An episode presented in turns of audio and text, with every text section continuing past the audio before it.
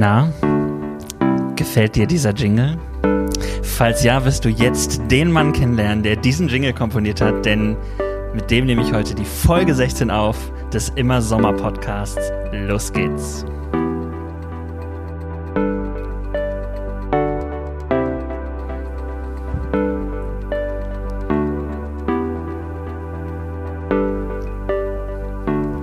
Stefan, Hallöchen. Moin, moin. Na? Das habe ich dir nicht gesagt, dass ich dich als den großen Komponisten ansagen werde. Das war jetzt eine Überraschung. Ich wollte eigentlich anonym bleiben. Das hatten wir ja so abgesprochen. Ne? Äh, ja, leider habe ich da den ersten Vertragsbruch begangen. also herzlich willkommen im Immer Sommer Podcast. Es hat tatsächlich 15 Folgen gedauert, bevor ich mal auf die Idee gekommen bin, den Komponisten des Immer Sommer Jingles einzuladen. Was uns natürlich alle brennend interessiert ist, wie ist der eigentlich entstanden? Der immer Sommer-Jingle, das war, du bist ja auf mich zugekommen, so mhm. über die Entfernung. Da war ja schon Corona, glaube ich. Und dann ähm, war so, ach, kannst mir da nicht irgendwie was helfen und so, weil ich so ein bisschen Sounddesign mache auch. Und dann ähm, haben wir uns hingesetzt und habe ich, glaube ich, was gemacht, was mehr so nach Kindergottesdienstprogramm geklungen hat. ah, ich war so gespannt, ob du es erzählst oder nicht, aber das war, das ist, warte, das müssen wir ganz kurz, dafür müssen wir uns Zeit nehmen. Du hast was gebastelt, ich hatte dir ein paar ähm, äh, Vorgaben gegeben, ich habe gesagt, mach das doch mal so, also in, in, in eurer Musikersprache heißt das Reference Tracks. Mhm. und ähm, dann hast du gesagt, ja, okay, ich weiß jetzt, in welche Richtung es geht. Und dann hast du mir das vorgespielt. Und dann habe ich gedacht, mh, mm,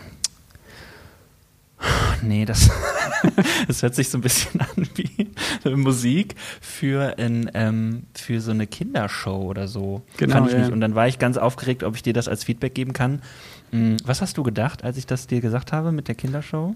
Ich habe gedacht, der hat recht. Also ich habe wirklich gedacht, ja, das ist ja Echt? eigentlich, ja, weil ich okay, habe das, ich habe das irgendwie, das am, Ref, am Reference Track ja so erarbeitet, wie du es wolltest, ja. aber nachher war das irgendwie so ähm, wie, wie, hieß diese Show, wo man sich da so entscheiden musste? Ähm, Eins, dann, zwei oder drei. Genau, und das gepaart mit Wolfpack oder so. Und ja, genau. genau. Und witzigerweise ist dieser, äh, dieses Meisterwerk von dir dann auch tatsächlich in irgendeinem so Kinderkontext gelandet, oder? Nee, das, das ist jetzt noch beschämender. Das habe ich dann, habe ich dann angeboten. Äh, meiner Kirche hier in, in England äh, und gesagt, yeah. ah Mensch, wenn ihr das brauchen, so würde ich jetzt kostenlos abgeben und dies und das. Und dann ähm, waren die so, nee, nee, wir haben schon was. Ach so, scheiße. Also wenn, okay. ihr das, wenn ihr das hört und äh, irgendjemand nochmal und ich dann auf euch zukomme, dann ne, werdet ihr die dritte Wahl. Geil. Ja, auf jeden Fall gab es eine zweite Version und äh, noch mehr Reference-Tracks von mir und dann bin ich sehr zufrieden mit Immer Sommer an den Start gegangen. Ich liebe diesen Jingle tatsächlich äh, sehr und bin dir ganz dankbar. Und jetzt haben wir auch schon so ein bisschen ähm, mh, verraten, was du eigentlich machst. Du bist äh, Musiker auf vielen verschiedenen Ebenen. Mhm. Was, boah, wie kann man das sagen? Also ich habe mir aufgeschrieben, du bist eigentlich Musiker, der das wirklich auf unterschiedlichen Ebenen auslebt, aber äh, hauptberuflich äh, kann man sagen Musiklehrer? Ja, also das ist genau richtig. Bis vor zwei Wochen war ich das noch ähm, mhm. und bin jetzt wieder so ein bisschen, arbeite jetzt wieder mit Flüchtlingen, aber ähm, habe die letzten dreieinhalb Jahre hier in England ähm, hauptberuflich eigentlich nur von Musik gelebt, unterrichtet an so einem äh, christlichen College, wo man auch seinen Bachelor, Master machen kann und so. Also mhm. Ja, eigentlich ganz spannend so, weil mein Werdegang war jetzt eher nicht so auf Musik ausgerichtet, dass ich das mal hauptberuflich mache, sondern ähm, eher so soziale Arbeit und, und das alles. Ja. Genau. Ach so, okay, du hast, hast du das studiert, soziale Arbeit? Genau, ich habe in Neubrandenburg, im wunderschönen Mecklenburg-Vorpommern, da wo ich auch herkomme, hört man vielleicht an, mein, an meinen Akzent. An Erik. ja. Schöne Grüße an Erik. Ja, du, du redest nicht so eng Englisch irgendwie, nicht so british. Ja. ähm, ja, da komme ich her und da habe ich soziale Arbeit studiert, äh, Bachelor und dann Master Beratung und macht mir total Spaß, auch so mit Leuten zu arbeiten, äh, Menschen zu helfen. Ich habe äh, Flüchtlingsarbeit gemacht und wie gesagt, mache das jetzt auch wieder. Mhm. Und da war irgendwie trotzdem so die Leidenschaft auch für Musik immer da. Ne? Also yeah. ich hatte so einen Moment in meinem Masterstudiengang, da hat meine ähm, Professorin in irgendeinem Beratungsgespräch oder Kontext zu mir gesagt, ähm, du musst wissen, ob du damit leben, dass nicht erleben kannst, das nicht probiert zu haben. Also als Musiker zu mhm. arbeiten. Oder ob du halt, ob das okay ist für dich, in Anführungsstrichen nur Sozialarbeit zu machen oder ob du ob du es irgendwann mal mit 40, 50 dann rauskommt, ja, ich hätte ja und ich. Und da habe ich es einfach probiert. Nach meinem Master bin hier nach England gezogen, habe hier ein Jahr studiert und dann letztendlich da, wo ich dann auch studiert habe, die Schule heißt Nexus, dann auch angefangen zu arbeiten und ja, tolle Erfahrung, wirklich. Okay. Das ist auch der Grund, warum du jetzt immer noch in England bist, sozusagen. Ja, genau. Ähm, und äh, auch so ein bisschen das Spannende an deinem Leben, weil ähm, ich wirklich sagen kann, dass ich äh, einen internationalen Komponisten gefragt habe, den immer Sommerchannel quasi für mich fertig zu machen. genau. Aber bei dir, du hast es auch gerade schon gesagt, es mischt sich ja einiges. Also du hast, es ist eine christliche Schule, das heißt, ähm, wir kennen uns auch aus dem kirchlichen Kontext, so kann man es mal ganz grob sagen. Genau. Ähm, ich habe auch überlegt, wo wir uns eigentlich kennengelernt haben. Und ich glaube, es war äh, ein gemeinsames Festival, also beziehungsweise ein Festival, wo wir gemeinsam waren. Und ich habe ähm, da, ähm, glaube ich, so zum allerersten Mal was ganz Großes moderiert. Und du ähm, hast da in einer Band gespielt, aber auch noch mit ganz internationalen Leuten, weil du warst auch mal in Estland für eine Zeit, ne? Genau, ja. Also ich habe, äh, ich bin im Alter von 15 Jahren, bin dann gleich 16 geworden, also ziemlich jung. Krass. Ähm, ich bin, September ich bin nachdem ich 15 war, auch 16 geworden. Ach krass, ja. Cool, ja. Logisch, ne? Ähm, ja, ja das, das war ganz spannend. Also wir hatten so eine Gruppe aus, aus Estland bei uns in der Gemeinde, die sind einfach ganz spontan mal vorbeigekommen, äh, mhm. weil meine Schwester da auch ein Auslandsjahr gehabt hat und dann, äh, die brauchten irgendwie ein Nachtquartier bei uns in der Gemeinde. Und dann haben wir uns irgendwie richtig gut verstanden. Dann habe ich zu meinem Vater gesagt, ich würde gerne nach Estland gehen, ein Austauschschuljahr machen. Das war irgendwie Mitte September, wo das Schuljahr schon gestartet hat. Und dann meinte der so, mein Papa so, gut, wir probieren das einfach mal, haben dann eine deutsche Schule da angeschrieben, deutsche-estnische mhm. Schule. Die haben innerhalb von einer Woche, nee, einem Tag, sorry, mir einen ähm, Platz beschafft. Äh, zwei, drei Tage später hatte ich dann eine Gastfamilie und ähm, dann wollte ich mit einem Schiff darüber und das Schiff wurde dann kurzfristig verkauft äh, nach New Orleans. Äh, zu Was? den Opfern vom Hurricane Katrina und da sollte dann irgendwie ein Hospital oder eine Bibliothek Ach, okay. irgendwie äh, okay. eingerichtet werden. Genau. Mhm. Und dann musste ich da hinfliegen ähm, und das war ganz, ganz spannend, so als 15-, 16-Jähriger. Aber in Estland habe ich viel über so Musik und leidenschaftlich Musik machen generell, aber auch leidenschaftlich Musik für Gott machen gelernt und das war prägend auf jeden Fall. Ja. Alright. Okay, was gibt es sonst noch über dich, was wir wissen sollten? Also du bist leidenschaftlicher Musiker. Was, was spielst du alles? Ähm, ich spiele größtenteils Keyboards. Also auf einem professionellen Level würde ich sagen, nur Keyboards und dann so nebenbei vielleicht für mich selber oder eine kleinere Gruppe, mal Akustikgitarre oder so. Ja. Aber das ist halt das Problem, sobald man dann Leute kennt, die das richtig, richtig gut machen, dann hält man ja auch so ein bisschen hinterm Berg manchmal, ne? Mit den eigenen Fähigkeiten. Also ja, Keys. Ja. Yeah. Alright.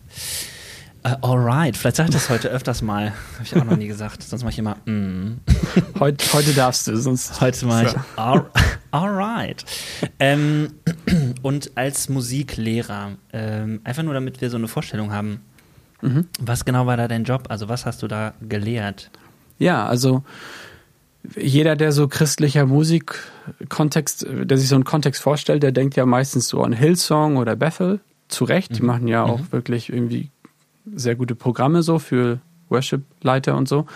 Aber die Schule, wo ich gearbeitet hat, hat halt so diese ganzen, die ganzen geilen musikalischen Sachen auch so drin gehabt. Also von Stevie Wonder bis, was weiß ich, neuere Pop-Sachen, bisschen mhm. Jazz, bisschen Blues, alles Mögliche. Vielleicht so ein bisschen vergleichbar wie die Schallwerkstatt, die es ja auch in Deutschland gibt. Ich glaube, die pausieren gerade mit ihrem Programm, aber so ähnlich halt. Ne? Also wer Schallwerkstatt kennt, sowas ähnliches. Und yeah. ähm, da habe ich dann quasi, ich war da Teilzeit angestellt und habe dann quasi drei Tage die Woche so Leute, wie gesagt, auf Bachelor-Niveau unterrichtet und halt so, was ich, Klavierübungen beigebracht und alle möglichen Synths durchgegangen und ähm, ja, so halt auch irgendwie ein bisschen das dann auf Worship angepasst, aber der Hauptfokus mhm. war nie, dass wir den Leuten jetzt beibringen, wie die halt Worship-Musik zu spielen haben sollen, sondern halt so viel breitere Ausbildung. Ja. Vielleicht so ein bisschen wie die Deutsche Pop-Akademie auch. Ich glaube, so ähnlich ist okay. das. Genau. Ja, so ein Bild äh, entsteht auf jeden Fall. Ähm, und ähm, in diesem Ganzen haben wir uns kennengelernt und deswegen habe ich dich eingeladen, weil du hattest es gerade auch schon gesagt, ähm, für dich äh, gab es immer auch so eine, wie kann man sagen, Zuspitzung oder du hast auf jeden Fall immer auch viel mit christlicher Musik zu tun gehabt und das wiederum haben andere Leute mitbekommen und haben dich und unterschiedliche Musiker und Musikerinnen dann äh, tatsächlich engagiert für ähm, Festivals, um da äh, wir sagen mal, Worship zu machen. ähm, und ähm, das ist auch der Titel äh, der Folge, einfach Worship, weil ich gedacht habe, irgendwann will ich mal mit jemandem drüber sprechen. Ähm, es ist irgendwie so ein Riesenthema und gleichzeitig ähm, merke ich, dass es mich tatsächlich auch ähm, aktuell nochmal irgendwie beschäftigt. Ich als Pastor, der äh, angestellt ist für junge Gemeinde und merke, ich bin jetzt elf Jahre, fast elf Jahre, naja, zehneinhalb oder so Pastor für junge Gemeinde, habe mit vielen jungen Menschen zu tun und es verändert sich tatsächlich irgendwie auch ein bisschen. Also was Worship ist, ähm, ich habe das selber auch in meiner Jugendzeit erlebt. Und es gibt bei dir eine coole ähm, einen coolen Faktor, äh, finde ich, weil immer wenn du in Germany bist, dann ähm, äh, bist du ein äh, gern gesehener Gast in meinem bescheidenen Haus. Und dann haben wir immer so ähm, gemeinsames Frühstück, was ausartet in mega große, lange Diskussionen. Und ich habe gedacht, Stefan, irgendwann wirst du eh bei mir mal im Podcast sitzen, aber ähm, dass es Worship sein äh, äh, wird, wusste ich noch nicht so genau. Trotzdem will ich mit dir tatsächlich gerne mal drüber sprechen, weil du da eben auch mit deinen eigenen Erfahrungen äh, dran gegangen bist. Ja, genau. auf jeden Fall. Ähm, und Musik ist ja auch in Kirche äh, total wichtig und ein Element, wo sich irgendwie alle einig sind, dass es ohne Musik irgendwie nicht geht. So, ne? Also würde mhm. man Leute fragen, was ist Gottesdienst und so weiter und so fort, würden sie sagen, naja, auf jeden Fall gehört es dazu, dass man zusammen singt. Ähm, ich habe ein ganz cooles Zitat von Augustinus, also einem Kirchenvater, äh, gefunden, der hat gesagt, wer singt, betet doppelt. Und das fand ich irgendwie mal eine ganz andere und coole Definition von Worship, weil ja. Worship äh, ja eigentlich den Anspruch hat, mehr als Musik zu sein. Hm. Ähm, und da würde ich voll gern mit dir mal starten bei diesem Gedanken. Ach, by the way, was trinkst du eigentlich? Was, was ist dein Lieblingsgetränk im Sommer? Aber mein Lieblingsgetränk im Sommer ist eigentlich so, wir haben ja bei uns im Norden äh, so Lübser, das ist ja so eine Biersorte, kennen yeah. vielleicht nicht viele. Und davon gibt es so ein Mixbier, so, so ein Mädchenbier, würde man sagen, bei uns oben. so eine Mische. Was mir richtig gut schmeckt und das ist kein Mädchenbier, äh, das ist Lübser Grapefruit. Lübser okay. Oh. Grapefruit. Grapefruit, genau. okay, ja, sehr gut. Ja, also ich habe heute auch, ich habe mir zwei Sachen vorbereitet und zwar einfach, weil es ist jetzt abends, wir haben jetzt leider kein schönes Frühstück miteinander, das müssen wir uns aber vorstellen. Ich habe ein Wässerchen vorbereitet, trinke ich einfach gerne. Äh, du hast gesagt, du hast auch ein Wässerchen da stehen und ich habe einen äh, Rotwein. So. Und den gönne ich mir jetzt. Hätte ich das gewusst. Und du? Was denn? Ich habe ich, ich hab im Kühlschrank unten noch so ein Calvados, das ist so ein französischen äh, Brandy, ne? Aber okay, ja. Also den lasse ich können, da jetzt mal unten. Wir können gerne, wir, du kannst ihn gerne holen, wenn du möchtest. Dann machen wir einfach einen kurzen Break und äh, steigen gleich direkt wieder ein. Oder äh, wir machen jetzt weiter. Das kannst du entscheiden. Nee, wir machen weiter, sonst, wir machen weiter, sonst weiß ich nicht, wie meine Antworten nachher noch. okay, alles klar. Ich trinke dann äh, den äh, Wein für dich den Merlot. Okay, also ich war gerade dabei zu sagen, äh, christliche Musik oder Musik ähm, ist äh, definitiv äh, ein Oberbegriff und dann kommt der Begriff Worship und Worship hat nämlich ein bisschen anderen Anspruch. Äh, Augustinus sagt, wer singt, betet doppelt ähm, und das finde ich passt ganz gut zu so einer Grunddefinition von Worship, aber ähm, jeder definiert es ja vielleicht so ein bisschen anders oder so. Mm, einfach mal der Status quo jetzt wie, was würdest du denn sagen, was ist Worship-Musik oder Worship? Ja, das ist wirklich spannend. Also, weil ich den Eindruck habe, dass so ein Zitat, was du jetzt ja gerade, wie du dich top vorbereitet hast hier auf dem Podcast. oh, vielen Dank, ja. Ähm, das ist ja wirklich, das hat ja eine Sollen wir ins Lagerfeuer gehen? wir sind eigentlich durch, ne? ja, ich habe mein Kompliment bekommen jetzt. Ja. Nein, also Entschuldigung. Ja, es ist, äh, Wir sind bei Was ist Worship? ähm, ja, also das hat ja so eine Tiefe und das zeigt ja, dass es das nicht erst irgendwie seit 20 Jahren gibt, weil ähm, manchmal kommt mir das so vor, dass jetzt heutzutage irgendwie durch diesen englischen Begriff Worship mhm. so ein so was Neues entstanden ist irgendwie. Das kann man gar nicht richtig beschreiben, was das ist und wie das ist. Und mhm. ähm, von daher glaube ich, dass es Worship oder wenn ich mal das deutsche Wort nehme, Lobpreis oder Anbetung, dass es da was richtig Tiefes geht, was in je, gibt, was in jeder Kultur funktioniert, was in jeder, in jedem Kontext funktioniert, was es schon mhm. vor Jesus gab und auch immer irgendwie geben wird, was es im Himmel gibt, so, ne? Also dieses, der, im Sinne von zu Gott singen und ja, irgendwie seinen Körper dazu benutzen, also seine Stimme dazu benutzen. Mhm. Ähm, und ich glaube, das ist was, was irgendwie, was man als Mensch nicht irgendwie, was kein Mensch erschaffen hat. Und dann gibt's glaube ich, auch jetzt noch in dieser Zeit, also aktuell, um, also fast so dieses ähm, Produkt-Worship oder so, ne? Oder dieses, diesen, ich weiß nicht, Produkt so negativ nennen, aber das, was wir halt in Deutschland so ähm, irgendwie rüberbekommen von mhm. größtenteils dem amerikanischen, englischsprachigen Raum und ähm, in dem ich jetzt ja momentan hier leben darf, aber das irgendwie manchmal sich so anfühlt wie, ja, das ist so ein, so ein Containerbegriff und das und das ist jetzt Worship und das ist jetzt nicht Worship. So. Okay, ähm, ja. Das ist jetzt ein bisschen abstrakt vielleicht formuliert, but, äh, but ich, ich rutsche mal so ins Englische rein. Ja, ähm, verrückt. Lebst du in England? Ich tue das, ja. Ach so, okay, ja. Mm. ähm, also, ich glaube, wir werden uns dem ja auch ein bisschen nähern in der Folge, darum geht es ja jetzt. Ähm, aber das sind für mich irgendwie so diese zwei Sachen. Einmal das ganz große, tiefe zu mhm. Gott singen und dann einmal dieses jetzt kulturelle, äh, was jetzt gerade ähm, das so Ding Phänomen. ist. So, sehr, so ein Phänomen halt irgendwie. Ne? Ja. Und ich glaube, man muss beides beschreiben um halt auch zu verstehen, was jetzt da richtig gut dran ist und was vielleicht jetzt äh, bisschen schwierig ist und so. Und das, mhm. ja, genau.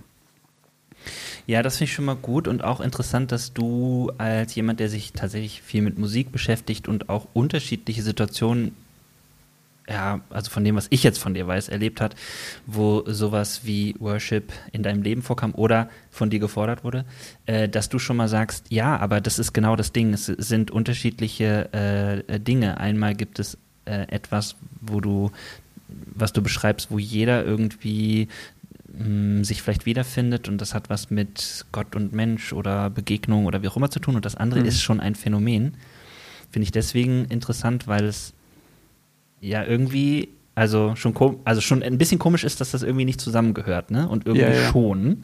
Äh, ich glaube, da kommen wir auch noch zu, weil das, also mich wird auch wirklich interessieren, wo du sagst, da, da, da sehe ich so kritische Anteile drin und das finde ich eigentlich das Faszinierende oder das ist auch so die Chance äh, von dem, wie es weitergehen kann, weil mich das tatsächlich sehr beschäftigt. Also das kann ich mal so in den ja. schmeißen für heute.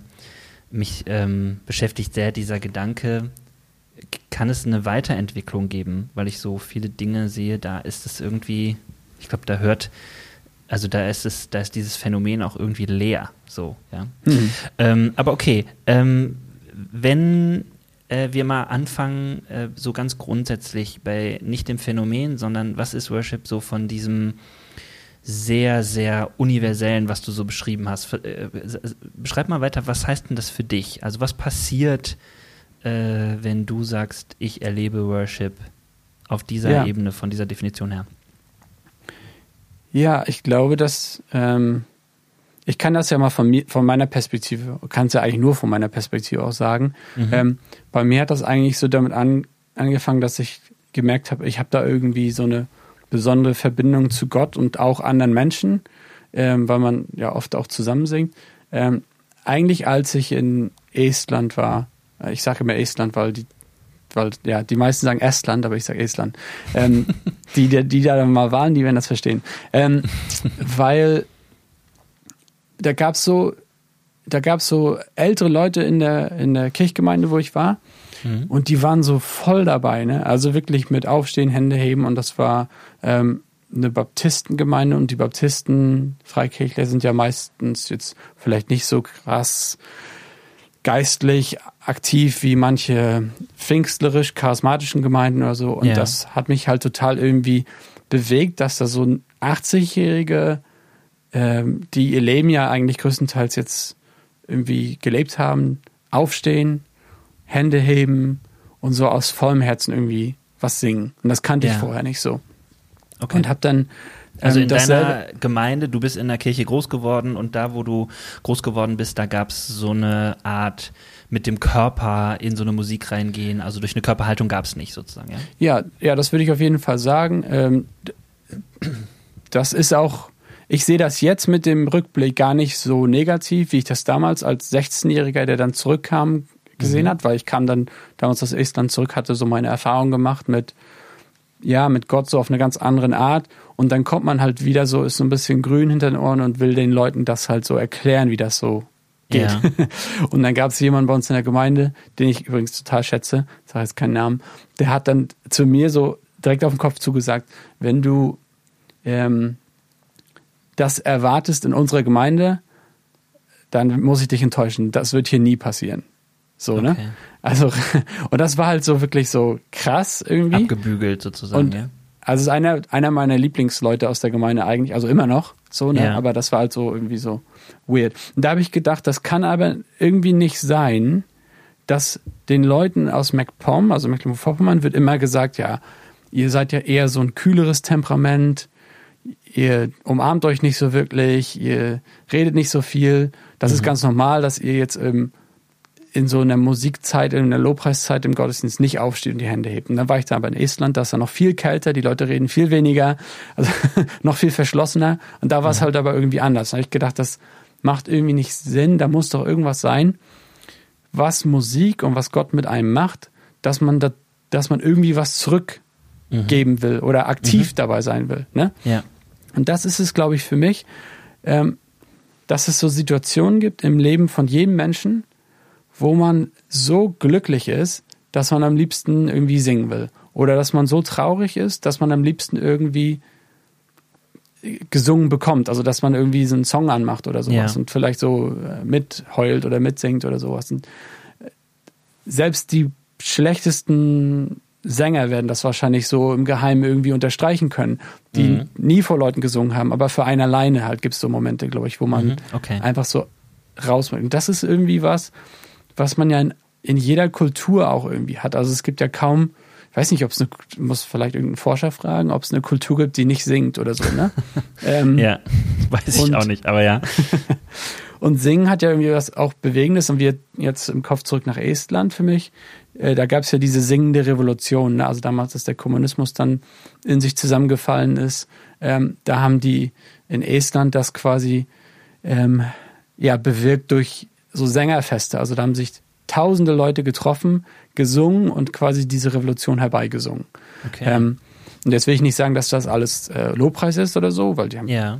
sind ja vielleicht jetzt gar keine Leute, die zu Gott singen, aber das hat irgendwie so ähm, eine Energie und ja, das finde ich, das finde ich beeindruckend und ich glaube, da ist irgendwie was Tiefes und ähm, ich kann mich erinnern, so damals, als ich in der so Jungschar, das ist ja so eine ähm, Mini-Jugendgruppe, so eine Jugendgruppe, ist vielleicht falsch, Kindergruppe, ne? Mhm. Da haben wir bei uns so ein, äh, so ein Camp gehabt und da weiß ich, da waren wir Kanu fahren mit selbstgebauten Kanus, die haben die im Jahr vor uns gebaut und dann kam ein Sturm auf auf dem See und dann sind alle Leute quasi auseinander getrieben auf dem Wasser.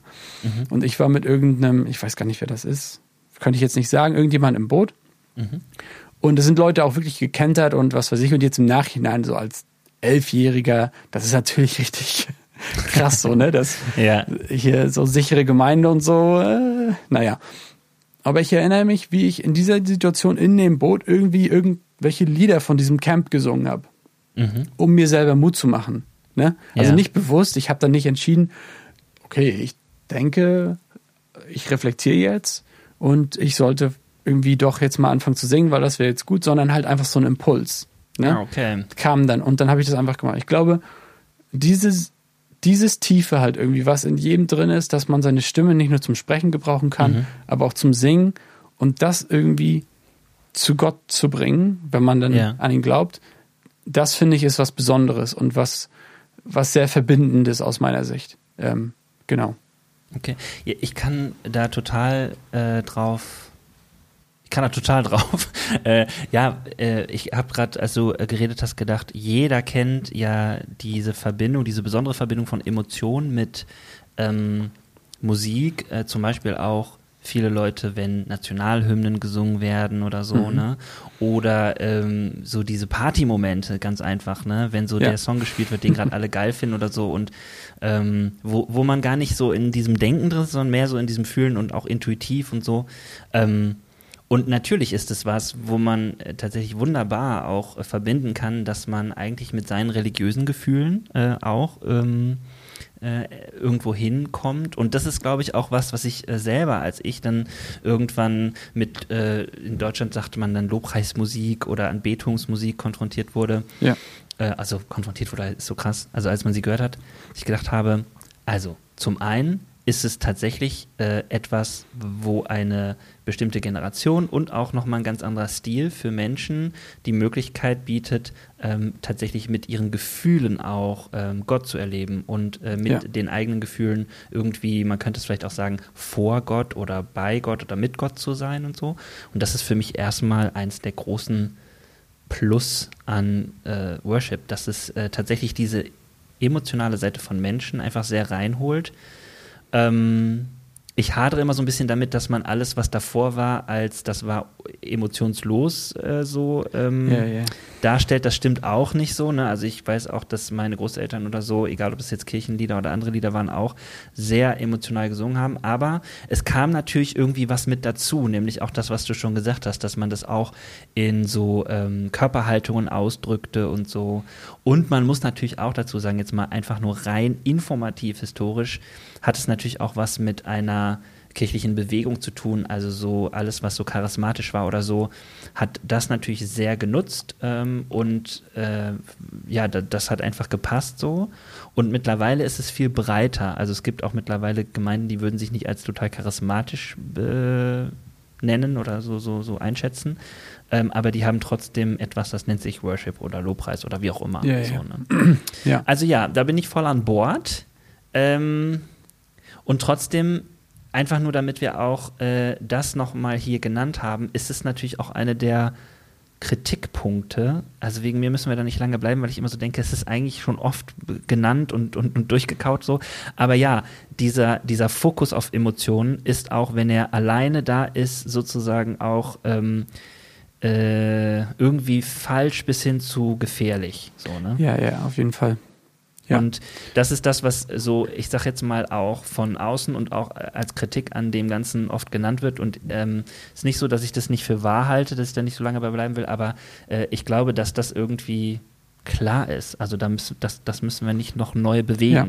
oder? Also ja. wie siehst du das? Na, ich habe ich hab dazu, glaube ich, einen ganz interessanten Gedanken, ähm, weil besonders jetzt als Keyboarder, für die das jetzt nicht so ähm, aktuell ist, wie, sag ich mal, moderne Worship-Musik oder so aussieht, ist ja. man ja manchmal derjenige, der irgendwie so eine Klangteppiche da vorbereitet, dass die mhm. Leute so irgendwie auch mit ihren Emotionen dann mal rauskommen können. Oder so fühlt sich das manchmal an. Ne? Ja. Ähm, das ist was, was ich inzwischen als was ganz Tolles wahrnehme, aber auch kritisch sehe. Also beides mhm. halt. Ne? Okay. Ähm, und ich habe das, was total bemerkenswertes erlebt in einer Gemeinde, wo ich in England Praktikum gemacht habe für ein Jahr. Das ist, die heißt Gas Street Church, also Gasstraße Kirche mhm, sozusagen. Mhm. Ja. Ähm, und die, das ist die Gemeinde von Tim Hughes in Birmingham, ähm, ja. derjenige, der ähm, Licht dieser Welt geschrieben hat. Ich will dich ah, anbeten. Ja, ähm, und die haben, die haben was ganz Interessantes in ihren Gottesdienst. Die haben ganz professionelle Musik, also wirklich mega professionell mhm. und ähm, hohe Qualität. Aber die haben oft in ihren Gottesdiensten so eine Pause, wo die Stille machen. Ja, also wo okay. die mitten in der Lobpreiszeit, mhm. ah, da sagt dann einer von vorne, ich habe das Gefühl, wir sollen jetzt einfach mal hier kurz Stopp machen. Dann mhm. hört auch wirklich der Letzte auf zu spielen und es ist komplett still. Mhm. Und dann passiert was. Und das kann man eigentlich dann nicht mehr auf die Musik schieben, ähm, weil er keine Musik spielt, mhm. aber die Leute trotzdem irgendwie berührt sind oder ja, wie auch immer. Und das habe ich als was total Gutes empfunden, weil das war halt auch immer so ein Durchatmen. Mhm. Es geht jetzt nicht ums Programm und schnell, schnell, schnell, sondern einfach ja. auch Pause machen können. Ähm, und ja, dass, dass man quasi, ja, die sagen halt so auf Englisch immer, we don't need to hype up the Holy Spirit. Also wir müssen nicht den Heiligen Geist hochhypen, irgendwas machen, dass, dass ja. der jetzt hier ist, der ist ja schon da. Ja. Und das hat mir komplett die Perspektive, also diese stille Momente haben mir die komplett die Perspektive neu eröffnet. Meine kleine Baptistengemeinde in Mecklenburg-Vorpommern mhm. ist eine Kleinstadt, so ja wirklich größtenteils ältere Leute mit einem ganz neuen Blickwinkel zu sehen, weil ich da gesehen habe, es geht jetzt überhaupt nicht darum, irgendeine Reihenfolge einzuhalten, irgendwas Besonderes zu machen, mhm. damit die Emotionen rauskommen, sondern mhm. einfach nur die Leute einzuladen, mit Stille zu arbeiten und die so nehmen, wie die sind, weil die sind ja, ja in einem ganz anderen Kontext. Also die leben da ja eine ganz andere, die sind in einer ganz anderen Lebenswelt als jemand in der englischen Großstadt, so, ne? Ja. Und das halt zu berücksichtigen bei alledem ja. ist halt dann verantwortungsbewusst und ja, verantwortungsbewusst mit Emotionen umgehen, glaube ich, ist da irgendwie das Stichwort für mich geworden. Ja, finde ich sehr gut. Ich glaube, genau das ist es auch, weil die Praxis, die kann so unterschiedlich aussehen. Also ob es jetzt Stille ist oder ob es ein, also ich weiß gar nicht, ob die Leute wissen, wenn du von Klangteppich redest, was damit gemeint ist. Im Prinzip geht es darum, dass man ähm, ich glaube, einen Ton für eine längere Zeit drückt oder äh, eine, eine, eine äh, ein, was heißt das Akkord irgendwie eine längere Zeit drückt ja, oder ja, sowas, ja, ne? um dann äh, tatsächlich irgendwie ähm, sowas zu haben wie ähm, eine Fülle, die man hört, ähm, die jetzt aber keine Melodie ist oder so, ne? so mhm. und ähm, ich finde es auch gut, aber ich glaube, das ist tatsächlich der äh, für mich der, der, große Unterschied, wenn ich spüre, dass es jemand einsetzt, der irgendwie ein Gefühl hat für den Raum und die Verantwortung übernehmen kann auch für Gefühle. Ne? Ja. Also weil das ist natürlich, Emotionen sind klar sehr unterschiedlich, aber ähm, ich glaube, das ist eben so diese große Kritik äh, schon immer gewesen an äh, Worship-Musik, wenn sie zu pushy ist, also wenn sie zu sehr forciert wird oder wenn man einen Automatismus versucht hervorzurufen. Ja. Ne? Also und äh, das ist das, was du sagst von dieser, von dem Erlebnis in der Kirche, dass man sagt, auf einmal kommt so eine Stille und das, das passt eigentlich gar nicht dazu, aber es ist eigentlich vielleicht total richtig. Ähm, Finde ich echt sehr, sehr gut, äh, wenn das sich so weiterentwickeln würde, weil das ist eigentlich nur eine musikalische Sache. Da sind wir noch gar nicht bei Inhalten oder so, wo ich sagen würde, ähm, das wertet die Musik ja auch auf, wenn man weiß, ja. dass man mit dieser Musik Macht hat, genauso wie Worte Macht haben oder ähm, ja, also die Wirkung, wenn ich irgendwo bin oder nicht bin, das hat, ist ja auch ja. Macht sozusagen. Ne? Also die, diese Bewusstheit darüber, dass das äh, Macht hat, hat eben eine Verantwortung so. Ne? Ja, und ich glaube, das ist ein ganz interessanter äh, Bereich, weil was ich zum Beispiel an mir selber wahrgenommen habe, als ich hierher gezogen bin, ich habe halt irgendwie immer das Gefühl gehabt, ich muss zu allem erstmal irgendwie gefragt werden und mein Ja finden. So als Deutscher irgendwie. Ich weiß nicht, ob ja. damit jetzt irgendwie die, die Hörer und Hörerinnen hier einstimmen können. Ja. Aber das war, das war so was, wo ich oft auch hier so angeeckt bin, dass Leute gesagt haben, Herr, wieso musst du das denn jetzt, warum musst du jetzt was dazu sagen? Und ich glaube, ähm, dass wir da halt besonders halt auch in Deutschland eine ganz andere ähm, ja, Vergangenheit haben, so mit mhm. Zweiten Weltkrieg und im englischsprachigen Raum ja gar nicht so erlebt haben. Mhm. Also wenn hier jemand sagt, come on, get up and worship, würde eigentlich kaum jemand im Raum sagen, was macht das jetzt mit mir? Will ich das? Ist das richtig? Also mhm. die Fragen, die wir uns halt selber dann halt auch irgendwie stellen, ist das Manipulation? Sondern die Leute sagen einfach, oder größtenteils, okay. Ja. Cool. Oder sie sind halt ein bisschen faul und wollen das ja. nicht. Und ich glaube, das ist jetzt ich würde das jetzt nie sagen, oh, dann ist ja jetzt hier alles besser oder da alles besser, sondern mhm. es ist halt einfach anders und dessen muss man sich bewusst werden und man muss sich bewusst werden, dass die perfekte Lowpreiskultur oder so nie diejenige ist, die das Land hat oder das Land, sondern die uns irgendwie Jesus versucht vorzumachen. So. Und ja. der fordert halt auch immer irgendwie unsere eigene Kultur heraus. Und das finde ich wichtig dabei, dass man da nicht stehen bleibt und sagt, naja, ich bin ja aber Deutsch oder ich bin ja aber aus Mecklenburg oder, oder ich bin aus England, wie auch immer. Und deswegen mache ich das halt alles so, sondern mhm. dass man sagt, okay, ich bin mir bewusst, wie ich bin, das ist okay, ich kann so kommen, wie ich bin, mhm. aber ich kann mich herausfordern lassen. Und ja. ich glaube, Jesus hat genug Leute in der Bibel herausgefordert, vor den Kopf gestoßen ähm, und dann irgendwie auf ganz liebevolle Art und Weise zurückgeholt, so, ne? Oder ja. wieder reingeholt. Und ich glaube, das ist, das ist für mich irgendwie auch Lobpreis, dass man, dass man jemanden ähm, konfrontiert äh, mhm. auf eine gute Art und Weise, ne? Und nicht unter Druck setzt. Also nicht unter Druck setzt im Sinne von, warum sind jetzt die Hände noch nicht oben oder der Sonntag ist jetzt nicht so gut oder so, ne? Ja, also darum ja, ja. geht's ja gar nicht, weil dann, dann geht's ja immer darum, dass es für mich als Leiter oder Musiker irgendwie messbar ist, dass jetzt alle Spaß haben oder so. Mhm. Und das ist halt ein gefährliches Ding, glaube ich, mit, besonders mit Emotionen. Aber ich sehe das halt grundsätzlich so, denke ich, für mich, dass Emotionen was total Tolles sind, was, was wir manchmal nicht oder oft nicht kontrollieren können, aber dass uns Gott ja mit Emotionen gemacht hat mhm. und auch mit Emotionen will. Und ein, ein Liebesgeständnis ist meistens halt irgendwie emotional. Für ja. manche Leute mehr und für manche Leute weniger. Und das ist ja total alles okay. Und ähm, dass das nichts Negatives ist, also gar nicht, sondern dass es nur was ist, was verantwortungsbewusst geschieht und dass man da halt auch kritisch drauf gucken sollte und darf. Hat die Gemeinde, in der ich jetzt bin, ein Interesse daran, dass sie nachher sagen können, fünf Leute haben ihr Leben Jesus gegeben, um mehr irgendwelche, ja, das sind irgendwelche Fundraising-Briefe zu schreiben? Mhm. Oder ist denen das eigentlich relativ egal und die wollen einfach nur, dass man Gott begegnet. Mhm. Und das darf man machen, wie man will, so, ne? Und das ist, also mir sind die Gemeinden meistens suspekt, wo alle Leute sitzen bleiben und auch genauso die, wo alle Leute aufstehen, sondern ich mag es eher, wenn man halt sieht, dass es irgendwie, dass es so einen Mix gibt, so, ne? Ja. Also, dass, dass man nicht angesprochen wird, wenn man jetzt nicht so emotional ist oder so. Mhm. Ja, ich verstehe, was du ja. meinst. Finde ich auch sehr gut, weil äh, natürlich hat das viel mehr mit einem mit einer Freiheit zu tun, wenn es nicht alle tun, weil vielleicht die, die, die äh, anders reagieren, mehr bei sich sind und sagen, auch vielleicht heute einfach nicht oder so, ne?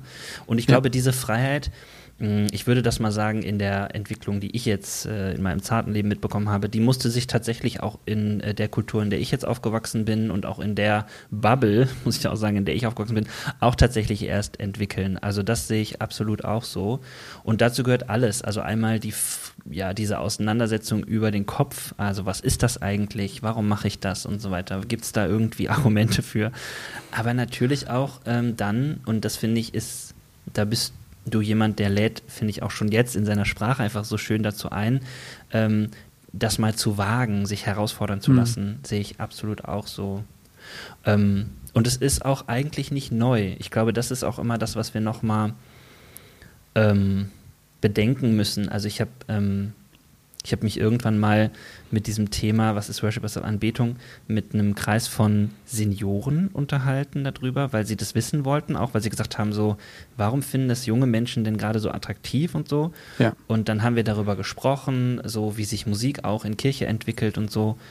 Und was ich total spannend fand, war, mm, dass auch einige sagten, dass ja es früher eben auch viele Dinge gab, die erst so irgendwie gar nicht gingen und dass es immer schon Leute gab, die dann auch innerhalb von Kirche äh, andere herausgefordert haben und heute ist es völlig selbstverständlich und dann habe ja. ich total spannend herausgefunden, habe ich dann nämlich in einem schlauen Buch fürs nächste Mal nachgelesen, dass die Orgel, fand ich total spannend, äh, ich glaube im 10. Jahrhundert war die Orgel ein total verpöntes Instrument, ein Straßeninstrument.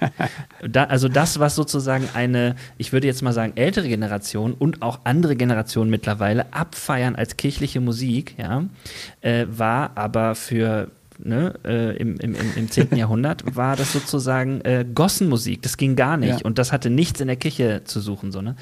Und das finde ich so spannend, dass wir das eigentlich schon immer durchmachen und deswegen auch solche Prozesse irgendwie für uns äh, begrüßen könnten und sagen könnten, okay, was ist daran für uns gut? Äh, wo haken wir ein oder wie auch immer, ne? Ähm, ja. Das war für mich echt eine Entdeckung. Insofern, guter Hinweis, äh, die Herausforderung vielleicht manchmal anzunehmen und vielleicht mit so einer Neugier was für sich oder über Gott und mit Gott zu entdecken. Ne? Ja, und ich glaube, du hast da was, was total Wichtiges angesprochen ist. Also für mich dieser, der ganze Bereich halt Kontext, so, ne? Also das Singen ist dann ja wohl so, das ist halt der Kern der Sache. Mhm. Und das andere ist irgendwie die Hülle. Welche Instrumente, welche Lieder, laut, leise, langsam, schnell und äh, viele Leute, wenige Leute, dunkel, hell, was auch immer. Ne? Ja. Und ich glaube, über dies, da muss man irgendwie hinkommen zusammen, dass man sagen kann, über diese Hülle oder, oder das Vehikel, auf dem man das so transportiert, darüber kann man halt streiten. Mhm. Weil hätte jemand zu mir vor, was weiß ich, im Alter von fünf Jahren oder zehn Jahren gesagt, die Orgel ist total toll, hätte ich auch gesagt, ja, die Orgel ist halt altmodisch. Wenn ich mir jetzt Interstellar angucke, den Film, und das ist ja alles Stimmt, irgendwie ja. In, in, einer, ähm, in einer Londoner Kirche ähm, von Hans Zimmer und diesen irgendeinem so mhm. äh, krassen Orgelspieler da aufgenommen. Also das ist einer der geilsten Musikstücke überhaupt. Mhm. So, ne? Und das ist halt irgendwie, ja, passt es in den Kontext. Und das war für mich zum Beispiel ganz interessant, als ich mal ähm, so im Urlaub in Australien war. Bei Hillsong bin ich dann da, Hillsong City mhm. Campus in mhm. äh, Sydney da irgendwie vorbeigegangen. Ähm, habe ich zum ersten Mal, glaube ich, Hillsong begriffen. Weil in den Musikvideos und in der Art und Weise, wie die Musik ist, kommt mhm. halt alles irgendwie hip, jung, lebendig. Ja. Alle gehen ab und so und die alle sind hübsch oder so, ne? So wie wir beide jetzt gerade nehmen, Richtig. können die Leute leider nicht. Die sind Schade, total attraktiv. Ja. Wir nehmen nämlich, ähm, äh, muss man auch dazu sagen, weil wir immer noch in, den, in der Pandemiezeit aufnehmen, über äh, FaceTime oder wie auch immer genau. man das dann nennt, auf. wir, wir haben zwei oder mehr Meter Entfernung zwischen uns. ja, ein paar mehr. Genau. Ähm, jedenfalls da bei Hillsong habe ich das dann gesehen, so dass ich dachte, krass, das passt ja einfach hier in den Kontext und in die Kultur rein. Die Leute, die hier in den Gottesdienst gehen, ah, okay. sind, sind alle, die sehen alle aus wie irgendwie Models mit, ja. was weiß ich, hohen Schuhen und, und die hören so eine Musik, mhm. also auch geile moderne Musik und da war das das erste Mal so, ah, das macht hier total Sinn. Die haben gar nicht das Problem, was wir mhm. in Deutschland haben, dass Leute sagen, ja, Hillsong, das ist alles zu modern, das verstehe ich nicht, das mhm. ist mir zu laut, zu schnell, wie auch immer so, ne? Mhm. Also, dass man dann guckt, aus welchem kulturellen Kontext ist das entstanden, in welcher Gegend, mit, von welchen Leuten und vielleicht macht das für die total Sinn und vielleicht ja. müssen wir uns dann, wo auch immer wir sind, nochmal Gedanken machen, wie wir das transportieren oder ob wir es überhaupt transportieren sollten, ob das ja, Mehrwert hat. Super. Also ich, ich war wirklich so, wie gesagt, im Alter von so 16, 17 Jahren. Natürlich müssen die Leute bei mir in der Gemeinde englische Lieder singen, weil die catchen mich am emotionalsten. So, mhm. das ist halt, die sind halt krass. Das, diese Entscheidung würde ich heute mit dem Rückblick nie wieder so treffen. Mhm. Also, warum soll denn jemand, der noch nie in seinem Leben Englisch gesprochen hat, ja. auf einmal Englisch singen und der sowieso nicht gerne singt? Also, ja. und, und da eine Liebe zu entwickeln für die Leute, die man anleitet ähm, und zu sehen, wie die sind und wie du gesagt hast, nicht zu gucken, was ist jetzt dann richtig und was ist falsch, sondern den Mehrwert mhm. zu sehen. Ne? Also in den alten Liedern, in den neuen Liedern und zu gucken, wie man das übersetzen kann. Das ist, das ist für mich, wo ich dann am Ende sage, so, so will ich das handhaben. Ja. Sehr coole Perspektive. Gerade äh, diesen Kontext und auch die Kultur anzugucken, äh, entdecke ich, also fällt mir nämlich ein, entdecke ich auch ähm, tatsächlich in der Art und Weise wieder, wie in den, in den ersten Jahren Kirche gebaut wurde, dass man genau geguckt hat, was passiert hier eigentlich und wie leben ja. wir mit den Menschen und nicht äh, sozusagen, was können wir den Menschen geben oder bringen, sondern eher so, hey, wer seid ihr, wir interessieren uns und so weiter. Aber egal, das ist nochmal ein anderes Thema, das heißt äh, Fachbegriff Inkulturation. Ähm, was ich ähm, äh, was ich aber auch gerade gedacht habe, ist, und trotzdem gibt es natürlich ähm, Kritik an ähm, einmal Kirchen und, und was sie dann daraus gemacht haben und so weiter und so fort. Da wollte ich jetzt gar nicht drauf äh, los, aber an äh, Kritik an dem Phänomen Worship, also was alle zusammen mhm. irgendwie da kreiert haben, da wollten wir auch drüber sprechen. Ähm, und das würde mich wirklich mal interessieren, weil du bist ja jemand, der das einerseits sehr schätzt und umarmt und andererseits aber auch sehr klar weiß, mh, hm, an der Stelle zum Beispiel würde ich es gar nicht transportieren. Was würdest du sagen, sind für dich Dinge, wo du sagst, mh, hm, das müssten wir anders entwickeln? Also wir, wir formulieren es mal ganz positiv, ja. Also was müssten wir nochmal anders entwickeln? Wo können wir, wo, wo, kann das noch hin? Ja, also ich, ich denke, so jetzt auf Deutschland bezogen, ähm, habe ich manchmal den Eindruck, dass vieles, was geschieht, so im Lobpreis, ich, ich tue jetzt vielen Leuten wahrscheinlich Unrecht, weil ich gar nicht alles kenne. Kann ja, ja keiner. Ja. So, ne? Aber dass manches, was ich so gesehen habe, irgendwie ein bisschen fast in wie so einer Identitätskrise steckt, Mhm. weil man genau hört, dass das so klingt wie jetzt Bethel oder was weiß ich. So, Okay, ne? ja. Ähm, und das ist, das ist ein großer Fokus darauf. Da ist, denke ich mal, Sachen wie so Plattformen wie Instagram oder Facebook, vielleicht ist es ja schon fast tot, sagen alle, ähm, außer wenn es um Wahlen geht.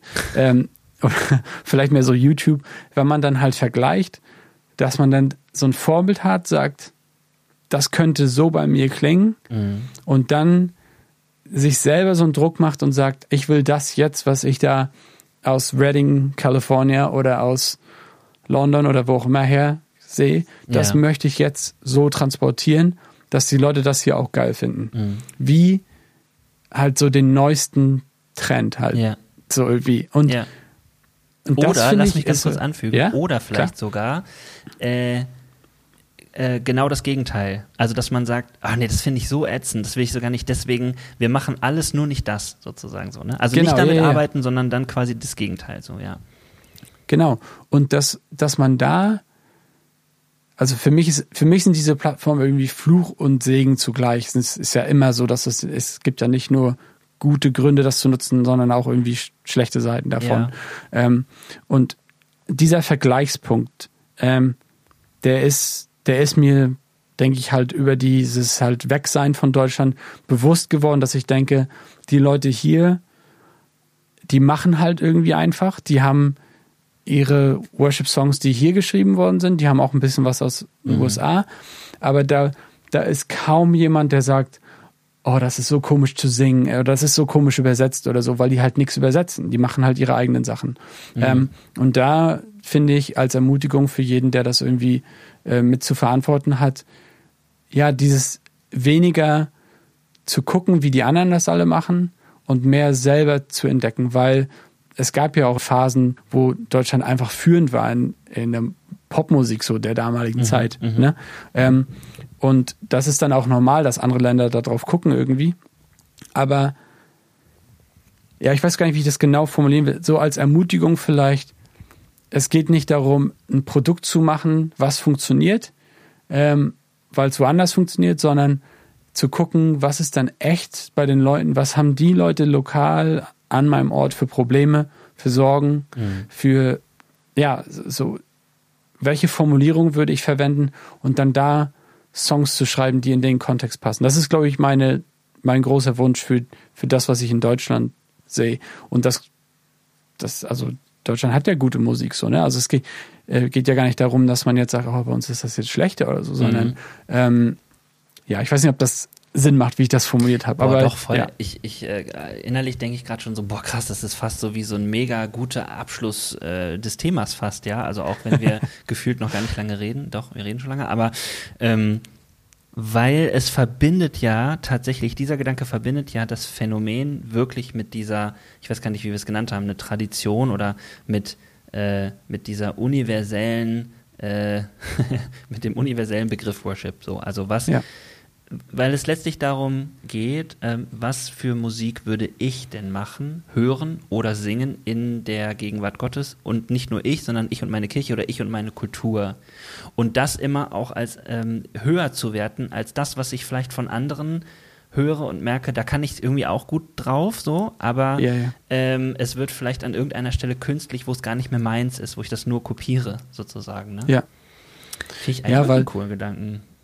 Weil ich, ich denke so, ich habe jetzt nicht viel gesehen von der Musikszene, aber ein bisschen. Mhm. Und ähm, wenn man dann so Sachen mitbekommt wie ja Leute, die einem von Hillsong aus Australien erzählen und sagen, die haben da sonst wie viele Musiker und sonst wie viele geniale Sänger, Ja. aber die werden halt deren Songs we- we- werden nie vermarktet werden, weil Hillsong halt sagen würde, wir verwässern unser eigenes Produkt dadurch. Also die haben halt schon drei Produkte, das ist halt Young and Free, das ist, ähm, äh, wie heißen die anderen? Die Äh, normalen Hillsong Worship und United, genau. Ja. Ähm, und die sind, also ich finde Hillsong genial. Ich will, jetzt wenn hier einer von Hillsong zuhört, ich finde, Hillsong macht eine total wichtige und geniale Arbeit, so, ne? Mhm. Aber da sind viele Leute in dem System, die halt wahrscheinlich, wenn die sagen würden, okay, ich hänge mich jetzt nicht an so einen großen Namen, und das ist ja nicht ein Hillsong-Problem, sondern ein generelles Problem, die könnten in eine kleine Gemeinde gehen und da geniale Songs schreiben wahrscheinlich, hm. die vielleicht nie internationalen Bekanntheitsgrad erlangen, mit denen sie kein Geld verdienen, hm. aber die, die total die Relevanz hätten. So. Und ähm, da muss ich mich immer wieder fragen, und vielleicht fragt sich der eine oder andere auch, was passiert, wenn ich einen Song schreibe und den fünf Leute nur geil finden? Mhm. Und nicht 5000 oder sowas. Mhm. Und das ist halt, das ist halt für jemanden, der kreativ tätig ist, ja auch ein schmerzhafter Gedanke irgendwie. So, ne? Ja. Was ist, wenn das keine riesengroße Plattform hat? Aber darum geht es irgendwie ja dann doch bei Worship, dass selbst wenn das nur ein Song ist für mich und Gott, hat der diesen unendlichen Wert. Ja, klar. Und führt mich zu Gott. Und wenn das noch anderen Leuten hilft, umso besser. Ähm, ja. Ja, und das ist ja, das ist tatsächlich auch ein, ein so grundsätzliches Problem von Kunst, kann man sagen, ne? dass es halt an irgendeiner Stelle auch um Existenz äh, und Geld und so weiter geht. Ähm, und natürlich da ähm, große Player dann irgendwie einen Vorteil haben und auch mehr und mehr professionell ähm, oder diesen, diesen, diesen Prozess von Professionalität auch äh, anstoßen können und so. Und ja, das ist natürlich äh, genauso in Kirche vorhanden beim Thema Musik wie bei anderen Themen, ja, auch genauso Öffentlichkeitsarbeit oder so also wenn du als Kirche jemanden einstellst, der äh, dir Öffentlichkeitsarbeit macht, weil er es gut kann, weil er es vielleicht sogar gelernt hat oder so, wirst du das merken in der Wirkung und der Relevanz deiner ja. Kirche auf jeden Fall. Aber ja. ich fand schön, dass du gesagt hast, es geht trotzdem dabei los, dass es eigentlich eine Frage ist von will ich mich eigentlich dem Ganzen stellen und, und, und nur dann kann auch was draus werden. So. Und auch diese Wertschätzung mhm. hat es für ähm, die, die man äh, so schnell kritisiert, so ne, wie Hillsong, dass man sagt, ja, ähm, aber äh, das, so ging es bei denen auch los, dass es in ihrer Kultur Sinn äh, hatte und auch irgendwie mh, mm, nicht nur funktioniert hat, ne, sondern das war das, was wir auch beschreiben über dieses große universelle Worship-Ding. So. Mhm. Und genau das, und was mir auch wichtig ist, glaube ich, zu sagen, ist, dass ich jetzt persönlich gar nicht gegen äh, professionelles Musikmachen bin im, im Lobpreisbereich oder ja. so. Ich finde das total wirklich beeindruckend, wenn ich jetzt hier zum Beispiel nach England gucke, mhm. wie Gemeinden, die gegründet werden, zuerst sagen, okay, wir brauchen einen Pastor, Vollzeit. Mhm. Und dann die zweite Position ist fast immer ein Worship-Leiter. Ne? Also, wo wir als Deutsch vielleicht ah, okay. eher so gucken und sagen, ja. wir brauchen Pastor, okay, 50 Prozent können wir uns jetzt leisten. Und das nächste ist wahrscheinlich dann ein Hausmeister oder mhm. jemand, der sauber macht. Und dann vielleicht, die, also so die Reihenfolge von der Wertigkeit ist, ist halt anders. Ähm, auch wieder, das sage ich jetzt ohne Wertung, aber für, für Künstler ist es halt was total Cooles, wenn da auch ein Markt ist sozusagen. Mhm. Ne? Also äh, dieser Markt, von dem ich jetzt auch ein bisschen kritisch gesprochen habe, der hat ja auch wirklich Vorteile, weil oder gute Seiten, weil davon Leute leben können, weil ähm, ja Leute gewertschätzt werden äh, für das, was sie machen musikalisch Klar. und ja. und das dann halt auf einem ganz hohen Niveau äh, betreiben können, sozusagen. Und dann das halt sich auch in Qualität widerspiegelt und auch Leute natürlich, die diesen missionarischen Charakter, Leute von draußen, die diese Kirche noch nicht kennen oder die Richtung nicht kennen, ja. mit reinholt. So, ne? Also das, das ja. würde ich nicht unterschätzen, wie wichtig das ist und positiv. Ja. Stefan, ich habe gerade überlegt, ne? Also theoretisch könnte man fast äh, To Be Continued und Folge 2 daraus machen, weil worüber wir noch gar nicht geredet haben, was ich eigentlich auch gerne noch machen wollte, war äh, darüber reden, äh, wie wir, was wir so denken und äh, auswerten würden über den Inhalt von Worship und so. Also was, was steckt da an Theologie drin, ähm, was fehlt uns da vielleicht auch noch und so.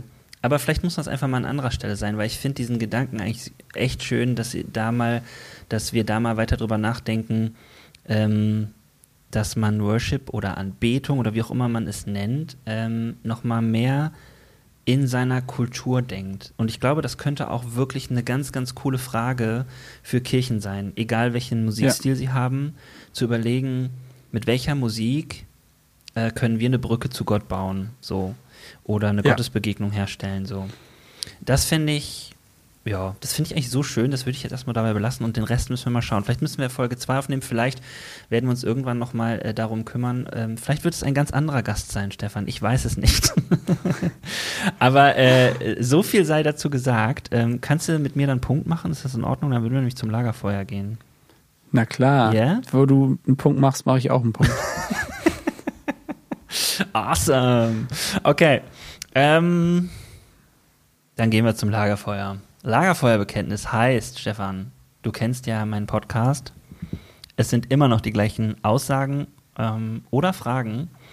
Und du stellst dir einfach vor, bei einer lauen Sommernacht sitzen wir am Lagerfeuer und du antwortest einfach aus dem Bauch heraus, so wie wenn man aufs Feuer starrt und denkt, hm, wow. ähm, okay, bereit? Immer. Alright.